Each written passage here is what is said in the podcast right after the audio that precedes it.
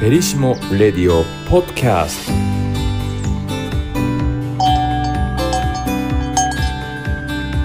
フェリシモラジオ。喫茶。ごきげんよう。この番組はまるで喫茶店の常連のような雑談でくつろいでいただけるトーク番組です。テーマはお掃除お料理お片付けスキンケアなど様々なモヤモヤもまあいっかといつの間にか毎日がご機嫌さんになってるかもという愛のエネルギー入り番組なんです。皆さんこんにちは。雑貨カタログ暮らしはエンタメクラソ隊長のモーリーです。はい。私はクラソクラブ会員様向けの情報誌クラソビ編集長のアコアコです。そしてそしてラジオディレクターのガラです。えー今日で第8回目の配信となりました。えー今日はですね、えーはい。収録がいつものフェリシモではなくて、はい。スマ海浜公園のとある場所に、はい神戸市内のスマックのそうですね。はいはいはいえーで、えーそんなところで収録しているのはなぜということで、今日のテーマは、アコアコさんなんでしょう？はい。今日のテーマは、本のある暮らしです。えー新年のスペシャルゲストとして、今日は、うん。フラソビで毎月、本の力という素敵な本の選書と執筆をしてくださってます。妻で自由校書店というとっても素敵な本屋さんをされていらっしゃる店主のダンユースケさんです。わー。こんにちは。よろしくお願いしますよろしくお願いします。ダンです。よろしくお願いします。よろしくお願いします。さん簡単な自己紹介と、はい。あとせっかくの機会ですから迷子本当に素敵な私も大ファンです大ファンなんですけどありがとうございあます。のダンさんの文章のラソビの大人気連載本の力について一言裏話とか黒話とかはいよろしければお願いしますありがとうございます。えー、改めまして、こんにちは。えー、須磨海浜公園で、えー自由校書店という本屋さんをやっています。えー、ダンと申します。えー、自由校書店っていう小さい本屋さんなんですけれども、えー駅から水族館に向かう途中の1階にあります。あの、扉全開でやってまして、こう、気軽にフラッと入って、こう、気分転換してもらえるような、こう、本もぎゅうぎゅう詰めにするんじゃなくて、表紙を見せて、なんかこう、ギャラリーに来たような感じ。あとこう、新しい自分と出会えたりするような、まあそういう本屋さんをやってるんです。うんちょっと変わった感じなんですよね。あの、ありがとうございます。フェリシモさんで連載させていただいてます。えー、クラソビで本の力という連載。こちらもですね、あの、当店自由校書店のイメージと近いかもしれません。でその、本と出会うことでまあ力をもらえる。はい。なんかその、自分が今まで知らなかったようなことですとか、その作者の方が本に込めた思いみたいなのを、なんて言ったらいいんでしょうか。まあエッセンスを抽出して、えー2冊の本を紹介するということで、えー連載をさせていただいてます。あの、単に本を紹介するだけではなくて、本の力を紹介するということですね。なるほど。はい。あの、ところであの、このクラソビとはいダンさんの自由校書店さんとの出会いってどんなところからどんなところか あの、どういうあれで出会ったの？かあの私がダンさんがはい。書店の準備をされてるところからあ、そうなんですね。ありがとうございます。あの、ウォッチしてまして。もう電信柱の上からずっとウォッチしてまして。なるほど、なるほどー。なんとなんとありがとうございます。はいえそれで、はいぜひクラソビにはい。で、取り上げていただき私がたいと。もう、ぜひとこう、うん。告白に行ったんです。告白なんですね。はい。ええすありがごい素敵。とうございます。ぜひ本の、ね。えじゃあ5年前から？え ?5 年前？どれぐらい？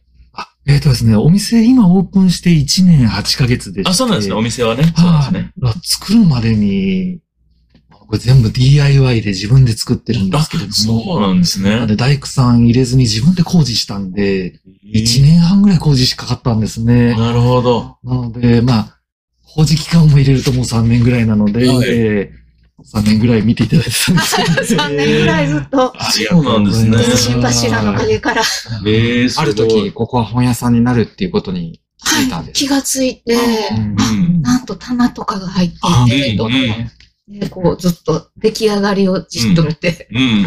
ありがとうございます。あの、人柄とかもはい。とっても誠実で、ね、素敵な方ですし、はいぜひということで。はい。はいありがとうございます。はい。ちょっと、詰まってしまいましたけども。はい。はい。じゃあ、今日のテートークテーマ、トークテーマ、は入い。りますか、はい。今日のトークテーマ、本のある暮らしということで、私、アコはこの本が大好きで、はい。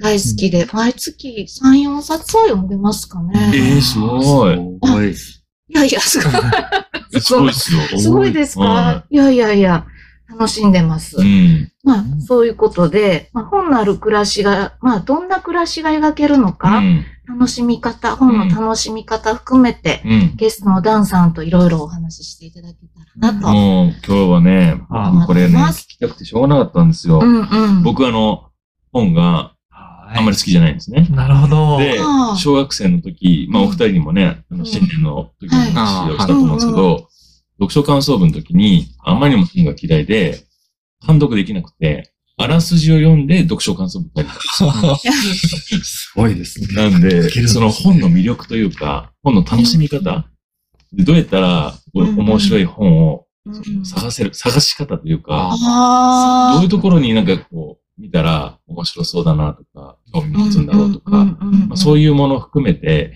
なんかダンサーからね、いろいろそうですねで。きればなっていうふうに。はい。思いますねね。。うん。はい。ちなみに、モーリーはどんな感じですか？本当。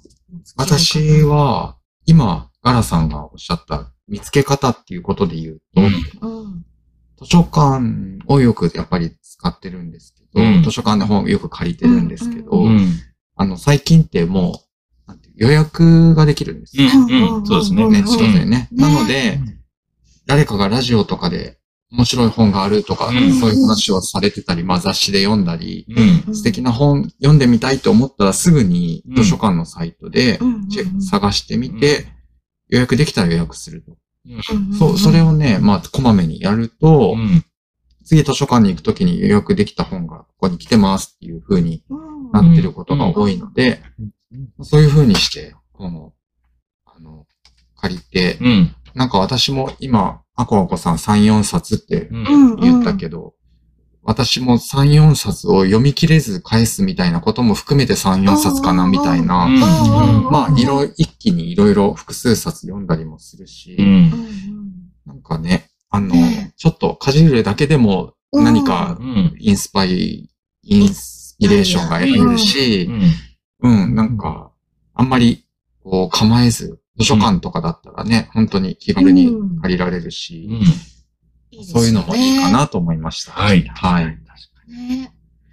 モさん、お弁当を食べながら本読んでますよね。お弁当、あの、お弁当、会社でお弁当食べるときは、はい。本を開いて、うん。なんか重しをして、開か、あの、なんていうの、パタンと閉じないようにして、ええ、すごい。読みな、そうなんですよね。あれ読みながら食べると何食べてるかわかんなくあて、なるほど。味に集中で、そできない。れが本に集中しね、ちゃって。なるほそこがね、問題点だと思いながらもやめられない。ど。なるほど。そうですね。はいそういう風にして楽しんでます。はい。はい。うんうんコロコさんは、私は、はいモーリーと近いと思うんですけど、あの、割と閉読、うんあの、お風呂に置いてたりとか、うんキッチンに置いてたりとか、ベッドの横お布団のところに置いてたりとか、に3、4冊を閉読してて、うん。寝る前に読みたいう。うんん。とか、ちょっとお風呂でくつろいでる時に読みたい本っていうふうに、うんうんなんか、暮らしのシーン別にいろいろしてます。本当にその、監読することが目的じゃなくて、ね。なんか味わうっていううか、んうん。その、パッと開いた時の、うん飛び込んでくる言葉が、今自分にいいのかなっていうような感じで、っとそんな感じで楽しんでます。なるほど。うん。です。じゃあね、ダンさんのねはい、楽しみ方をね、ちょっといろいろご教授いただきたいなと、はいお願いします。いや、でもね、皆さんのお話伺ってて、本当にそうだなと思います。あの、赤岡さんね、おっしゃってたような読み方。本当あの、自由なんですよね。どんな読み方しても自由なんですうね。ん。本当にお風呂場で、ね、少しずつ開いたページを眺めるのだって自由でう、ん。な楽しみ方されたらいいんだと思うんです。あの、モーリーさんもガラさんもおっしゃってたように、やっぱり、本当に働いてらっしゃる方って本当にお忙しいですものね。うん。じゃあ本を読もうって、実際難しいですものね。なので、あの、皆さんそうおっしゃいます。うん。あの、うちの本屋さんってちょっと変わってるので、はい。普段本屋さん行かないような方も、うん。ちょっと海に遊びに来たら、あれ？え、何ここ？本屋さん？うんえ、ちょっと入ってみる？みたいな感じでいらっしゃる方多いんですよ。うん。なんで、正直申し上げますとね、あの、お客様からも聞かれるんです。うん。正直私普段本読まないんです。うんうん本屋さんに来て本屋さん。嬉しいことなんですけどね。あの、どうやったら本楽しめますかねって。で私やっぱりお伝えするのは、あの、お店の名前も自由交渉店なんですけどね。あの、自由に読んでいただけたらいいですよっていうことをお伝えするんです。ね、あの、お風呂入りながらでもいいですね。であの、まあ、いろいろあの、お伝えして、本の楽しみ方をお客様にもお伝えしていくんですけど、例えばあの、それこそ本読まなくてもう、ん。本屋さんでこう本を選ぶ時間だって楽しいですよね。うんですよね自分は今どんな本を求めてるんだろう。うん。自分が今足りないものとか、これから求めようとしてるものって何だろうって、うん。それ自体がもう読書の始まりだと思うので、うん。なんかこう、本を読まなきゃじゃなくて、うん。あの、ぴったり来るものがなかったら読まなくていいんだと思うんです。うん。自分の気持ちに正直。うん。ぜひ自分の気持ちと向き合いに、まっさらな気持ちで本屋さんに来ていただけたら嬉しいなって。ですね。なるほどはい。ですね。えーまあ、あの、そんな中で、読みたい本見つけられると思うんです。うんあの、読みたい本に。うんそ。したらですね、あの、皆さんお忙しいと思うんでですね、はいやっぱ持ち歩くっていうのが、まあおすすめですよね。なるほどうんあの、本って綺麗な本多いので、はい。あの、持ち歩くと潰れたりするから嫌だわっていう方多いと思うんです。今、ブックバッグってありましてね。可愛いはい。あの、カバンの中にスッと入れても、ブックバッグ。はい。うんブックバッグってあるんです。もう専用のバッグです。そうですね。はい。これですとね、あの、まあまあ、おしゃれですし、はい。ねあの、お弁当箱と一緒になってぐちゃっとなったりしないそうですし。よねああこれやっぱ持ち歩いてますとうね、ん。あの、隙間時間で読めますよね。うん。であの、私結構心がけてるのは、毎日生きてますとね、あの頑張って生きてますとね、どうしてもあの、スマホ見ちゃいますよね。見ちゃいます。なんかこう、とりあえずニュース見ちゃう。うんはい。うん。まあまあ SNS なんとなく見たりすると、うんでまあまあそれも大事かもしれませんが、なんかどうでしょうね。ちょっと最近暗いニュースも多いですからね。なんかこうニュース見てたらこうしんどくなったりしますよね。でも他になんかすることなくてなんとなくニュース見ちゃうんですけど、うんちょっと待って。本持ってきてるよね。うんもう2、2 3分でもニュース見る時間、パラパラっと本見たら、まあそれ2、3ページかもしれないですけど、うん。どっちの時間の方が良かったかなって思う。うん。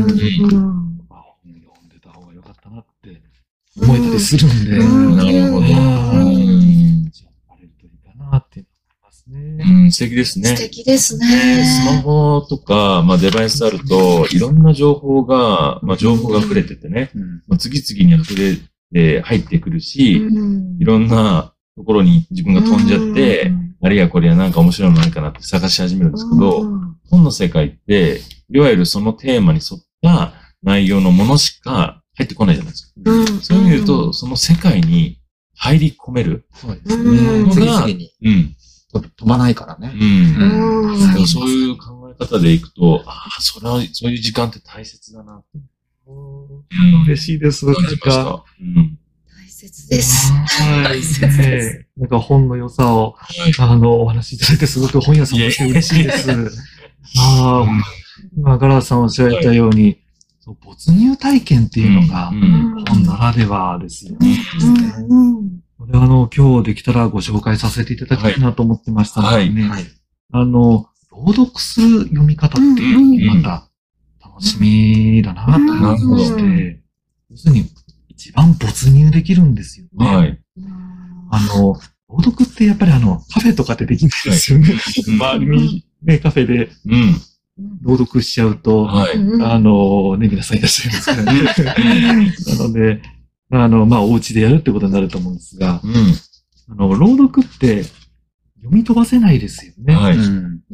黙読してるとどうしてもこう、流し読みしたりして、うんなんかこう、時間ない中で早く読まなきゃって思うんで、流しちゃうんですけど、うん朗読って飛ばせないので、うん。じっくり味わえるんですよなね。るほど。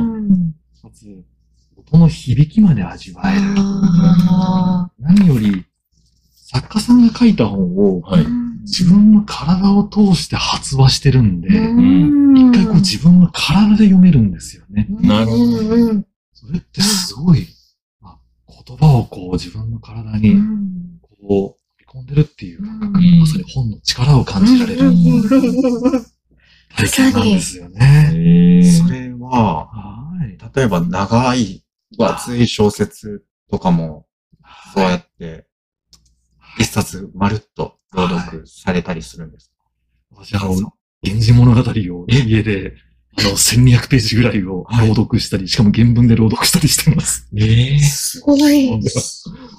やっぱりちょっと時間は、はい黙読よりはかかる。違いますよねすごいかかります。でも、やっぱり全然体験としての深さが違うんですね。そうですね。えはい。刺激となりそうですね。そうですね。はい。自分の体の中に言葉を取り込む。うんいや、もうすごいなんか、お寺に来て、お坊さんからお話を聞いてた方がいいな。ねですうね。ん。はい。そうですね。あの、朗読を、あの、人が朗読してるのを聞くのも楽しいんですよね。はいなるほど。最近オーディオブックとかね、ありますねありますけど、うん私はまだトライしたことないんですけど。うん。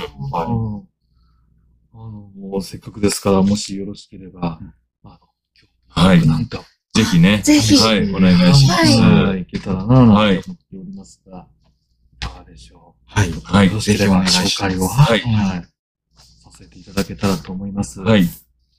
えー今日ですね、あの、朗読の楽しみを皆様に感じていただけたらなと思いまして、はい。えー一つお持ちしました。はいえー、川野めぐみさんという作家さんいらっしゃいまして、えー月面文字本国一例という、えー小説集ですね。えー非常にまあ短い小説がたくさん詰まってる本なんです。うん。えー書士カンカン坊さんという出版社さんから、えー本当に最近出たばかりの本です。えーその中からですね、今日は雨の降る場所という、えーわずか13行の小説をですね、えー私の方が朗読をさせていただけたらと思っています。はい。えーというのも、本当に川名めぐみさん、あの、短歌も作られる方で、うんはい非常にその音とかリズムに非常にその、えーまあ、美しいえー表現をされる方なので、この今日読ませていただく雨の降る場所も非常に音が美しいんですね。はい。まあ、不思議な印象を感じることができるうん。小説なので、ぜひあの、私の朗読ですが、お聞きくださって、はいどんな風に感じられるか、はい感じてみていただけたらと思います。感じます。はい。じゃあ、お願いいたします。ありがとうございます。いかせていただきます。雨の降る場所。雨を見るのは初めてです。僕の町では、雨はいつも町の裏側で降りましたから、こんなにあからさまに降るものなんですね。だから、傘使うの初めてです。綺麗ですね。ありがとう。こういう緑、僕の好きな色なんです。不思議な感じがします。こんなに綺麗な大きな街なのに、雨が降ったら、街の人はそれをどうもしなくて、雨宿りしたり、こんな小さな傘に隠れたりするなんて。いえ、馬鹿にするつもりはなくって、ちょっといいですか？傘、持っててください。ごめんなさい。びっくりしましたか。初めての雨だから、なんか、濡れて歩きたくって。傘をささずに歩いている人、誰もいないんですね。大丈夫。このまま帰ります。僕の町では、雨は隠されていたんですよ。だけど、町の裏側に住んでいる人たちは、いつも雨の中で暮らしてて、裏側に住んでいる友達がいたけれど、あんまり遊ばせてもらえなかったな。住んでいる場所に行かせてもらったこともないし。だから僕、雨を見るのは初めてなんです。このまま帰ります。ありがとうございます。という13行の、えー、短い、まあ、すごく余韻のある美しい小説なんです。うんはい。あの、私ちょっと緊張してしまって、街の人はって、街の人たちはっていうところ、街の人はっておっしゃいましたけれど、はい、あの、すごく綺麗な小説です。皆さん、どんな風にお感じになられましたか？なんか、演劇の世界、なんか飛んだような、うん。戯曲のような、そしてその街の裏側とか、初めて雨を見る人ってどういうこと？とか、すごく広がりがありました。うん。本当に13行の中に、あの、本当にいろんな感情が盛り込まれてるというか、あの、場面、なんていうんですか、場面はまあ雨が降ってる街のうん情景なんですけど、い。ろんな広がりがかん、裏側ってどことかね、ね傘さし、さそうとしてはったのに、え、ささんささつにねなん、か刺すのを楽しみにしてるっぽい最初。ね。だったのに、ね緑色が好きとかね。そう、傘さすの楽しみなんだ、この方と思ってたうらん、最後に、いや、刺さずに行きます。そして帰りますってどこに帰るんだ？うん。ねえ。はい。あの、すごい広がりが、あの、音として聞くからこその広がりもすごいあるなと。ありました。ありました。はい嬉しいです。ねあのー本当にこの川野めぐみさん、素晴らしい作家さんなので、はい。あのーそうですね、この作品の魅力、すごいその、読んで聞いただけでものすごい世界が広がりますよね。とあの、ご紹介をさせていただきますとですね、あの、川野めぐみさんはいわゆる幻想小説と言われる、うんまあ、ファンタジックな、こう架空な世界観をこう描きながら、ただその現実社会に対して、非常にそのまあメッセージも込められたような深い作品を書かれる方なんですね。うん。で、この作品も、まあわずか13行なんですけれど、もうおっしゃっていただいたように、街に表側と裏側があるっていう、そこから始まるんですよね。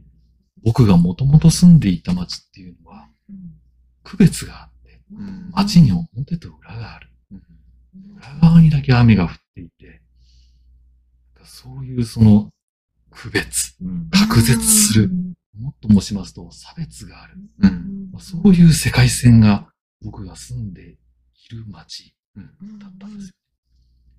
そこからモーリーさんおっしゃられたように、なぜかこの僕が違う世界線に今いて、まあそこでは何の分け隔てもなく、あからさまに雨が降っている。うんしかも、これ誰だかわかりませんが、傘を貸してくれたんですよね。優しいですよね。緑の傘を貸してくれた。そういう自分が住んでる僕の街とは違う優しさもあって何の区別も分け隔てもない世界がある、だったんですよね。ただ、そう、その貸してくれた、傘を貸してくれた人は終始無言で、ひょっとしてこれ存在してるのかどうかわからない。この僕の孤独が引き立つんですよね。なんか一人で喋ってるような感じすらある。そして、そう、森さんおっしゃられたように、どこに帰るんだろう。まあ、これ要するにまあ僕の街に帰っていくっていうことなんですよね。これ、普通に考えたら自分が住んでた区別や差別がある街よりも、今いる街の方が良さそうだけど、ただ、そのまま帰りますって言って帰っていくんですよね。これ帰っていかなきゃいけないんでしょうかね。何か義務や圧力があるんでしょうか。要するに、川野めぐみさんっていう作家さんは、まあ、人間の尊厳とか、イノセンス、あなたはこういうタイプの人、あなたはこういうタイプの人みたいに、分類する圧力みたいな、に対して、まあ、抵抗するイノセンス、まあ、無垢みたいな、様々な表現で、こう、言葉で表されている方なんですね。この作品も、まあそういうこと、まあこの小説を通じてその現実社会のまあ区別とか差別とか、人を分け隔てる権力みたいな、恐ろしさみたいなものを描き出している。非常にその味わい深い13行で、あの、今日ぜひ朗読の魅力を紹介する作品として、本当に素晴らしい作品なので、うん今日、あの、こちらを紹介させていただきました。こはい。のダンさんからそういうあの解説というか、はい。話を聞くと、まあ僕はね、先ほども冒頭言いましたけど、あんまり本を読まないタイプの人間ですけども、その作者の思いって、今まで一回もね、考えたことなかっ。その本から入ってくる情報で、こういう物語っていうところはインプットしますけど、そこに隠れている作者のメッセージだったりとか、思いって何だろうって一回も考えたことがなくて、今、ダンさんがおっしゃった川野さんの思いだったりとか、イノセンスだったりとか、いうところを見ると、なんかいろんな本を読む、その作者の本を読んでいく中で、あ、この人はこういうことを伝えたいんだとか、いうことで、ちょっと違う本を読んでみるとか、その作者のね、みたいな楽しみ方も、いや、すごいできるな。あー嬉しいです。うん。もう読み進めていけばいくほど、うん読書の楽しみって深まっていくので、はい。まさにおっしゃられたような作家さんのことを知れば知るほど、うん。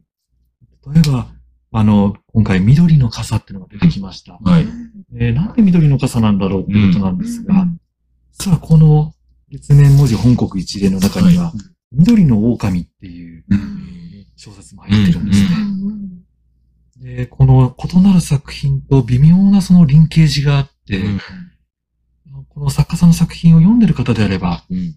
あ、緑って、ひょっとしてこの作品の緑と繋がってるのかなとか、うんどんどんその読みが広がっていくんですよね。なるほど。なので、こう、少しずつその自分にとってその、なんでしょうか、まあ、好きな作家さんと言いますか、この作家さんのことをもっと深く掘り下げていきたいなっていう方が見つかると、どんどん読書の楽しさが深まっていくなと思うので、うん。いや、あの、皆様にとっての、あの、なんでしょう、えー、ぴったりの作家さんというか、愛すべき作家さんを見つけていただきたいなと思います。んありがとうございます。えー素敵な時間が流れておりますが、本当に素敵でした。ねありがとうございました。一息ありがとうございます。入れたいと思いますので、今日のおやつコーナー、えー今日のおやつは、えーですね、ダンさんからご紹介いただきました、神戸にあるスマデラ駅の、えー青野さんという焼き菓子の、まあ、あの、カフェですかね、お店でして、えー今日の、えーとおやつは焦がしバターのフィナンシェなんですけど、先日あの、青野さんに行ってまいりまして、あの、住宅街の中にある隠れ家的な存在で、ちょっと僕も通り過ぎてしまって、うんで、あれガラさんですかって、ああの、事前にアコアコさんに、はい。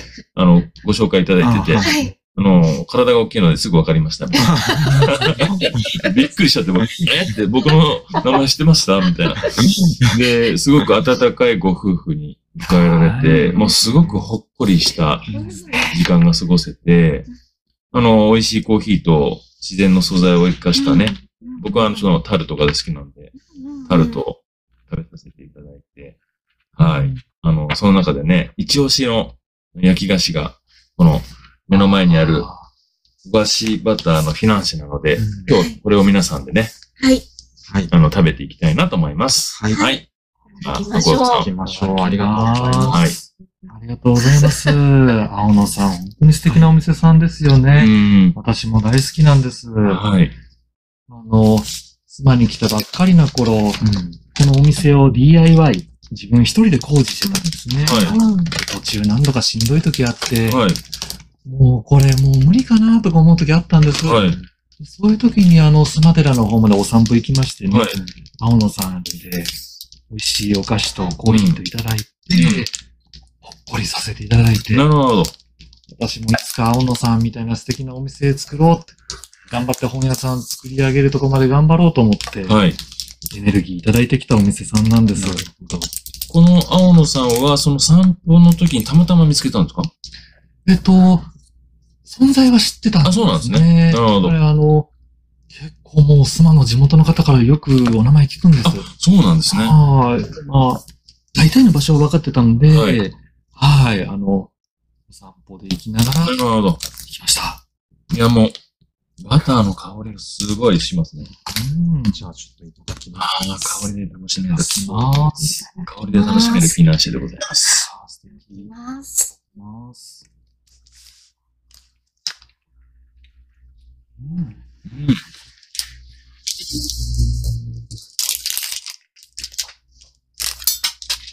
美味しい。すごくこう、弾力がありつつも、中がすごくしっとりしていて、もう口の中に入れると、バターの香りが、ふんわりとうん。したフィナンシェで、最高でございうん。ます。赤さんずっと笑ってます。あの、豊かな、奥深い味がする。う。うんん。うん。美味しい。ほんと、弾力と、うん。外がカリッ、中がもち。この青野さんの、うん。あの、カフェは、だいたいテーブルが4席ぐらい、ソファー席が1席ぐらいですよね。うんで、僕が行った時に予約されてうんいる方が何名かいて、うん。えうん。予約していつも来てるんですって。楽できるんですうね。ん。で、お客様とね、うん。僕もいろいろお話をしたりとか、あまあ、いわゆるその、ね。ね、ご夫婦とお話しするだけじゃなくて、うんうん。そこに訪れているお客様とも、なんかコミュニケーションが取れる、その温かさというか、うんアットホームさが、うん青野さんにはすごくあるんだなって。いやー、すま住みたかったなってね。住みたかったなって、まだ、まだ、ますよこれからだって。お待ちしてます。いやー、本当に素敵な場所ですね。うん。美味しい。えスマ自体すごくほっこりした街ですからね。ね青野さんは本当にそんなスマの街にあるアットホームな、うん。本当にほっこりスポット、地元のみんなに愛されてる。地元の方だけじゃないですね。遠方からいらっしゃる方もたくさんですし。うんいや、あの、訪れてみないと、わからないことがすごく多多いですね。あの、僕も東京から来て、ここに住もうみたいなうんところって、なんとなく噂とか、人から話を聞いただけだと、全くわからないじゃないですか。うん東京で言うと、どこ、どういうとこなんだろうなとかっていうのもうんわからないし、やっぱり自分で来て歩いて、この街に住みたいのか、この街が自分に合ってるのかっていうのを肌で感じないとわからないな。で、スマも最初、海のイメージしかなくて、うんうんなんかもうほっこりした、この、アットホームな雰囲気がスマにあるって全く思ってなかったんですよ。そっか。うん。なので、うん。うんカラさんが今おっしゃられた話は本もそうかもしれませんね。やっぱりその自分に合う作家さんとかって、うんやっぱりこういろいろ読んでみないとわからないとこもありますもんね。うん。いろんな作家さんの本をちょっとずつパラパラっと見ていく中で、あ、この作家さん、こういう作家さんだったんだって言って、出会える時が来るかもしれませんし、ああ、やっぱり体験って大事なんだなって今、カラさんのお話を伺って思いました。はい。ぜひね、皆さん、スマに来た時は、あの自由光さんと青野さんを訪れていただけると、すごく心がうん。現れるというか、うそうんで、すね。ゆったりとした時間がね、うん過ごせると思いますので、うんぜひ。ぜひ。はい。そんなこんなんでですね、はい。皆さんいかがだったでしょうか？今日はあの、ゲスト出演の初の回というかね、ということで、あの自由子さんのダンさんに、えー出演いただきましたけども、どうでしたでしょうかいつもと全然違って。はい。このね、本屋さんのこの素敵な空間の中で、朗読を聞かせていただいたり、うん。フィナンシェを食べたり、んすごい幸せでしたうね。ん。ここ、そんなに長くいない時間なのうに、ん。時空が変わったみたいな、なんか全然違うところに大きな旅行に行ったような、それぐらいのリフレッシュ感と、でしょうね、全然違う、ね、うん。飛んだみたいそうですね。なんかパラレルワールド朗読も、ねそう、パラレルワールド。うん皆さんの顔もそうだし、うんなんか、すごく栄養をいただいたような、うん。素敵な時間でした。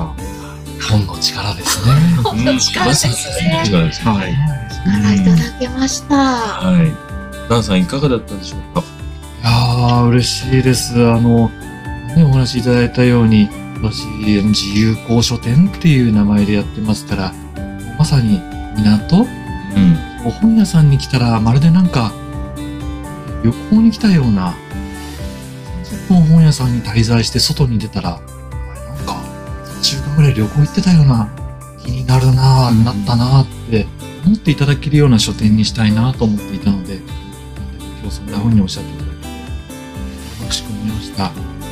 あの、ご書店も非常にあの、言ったらいいんでしょうか、こりしたお店なので、皆様の、皆様皆様のほっこりした優しい雰囲気に、私も助けられて、あの、緊張せずにお話しすることができました。本当にありがとうございます。ありがとうございましありがとうたご。ざいました。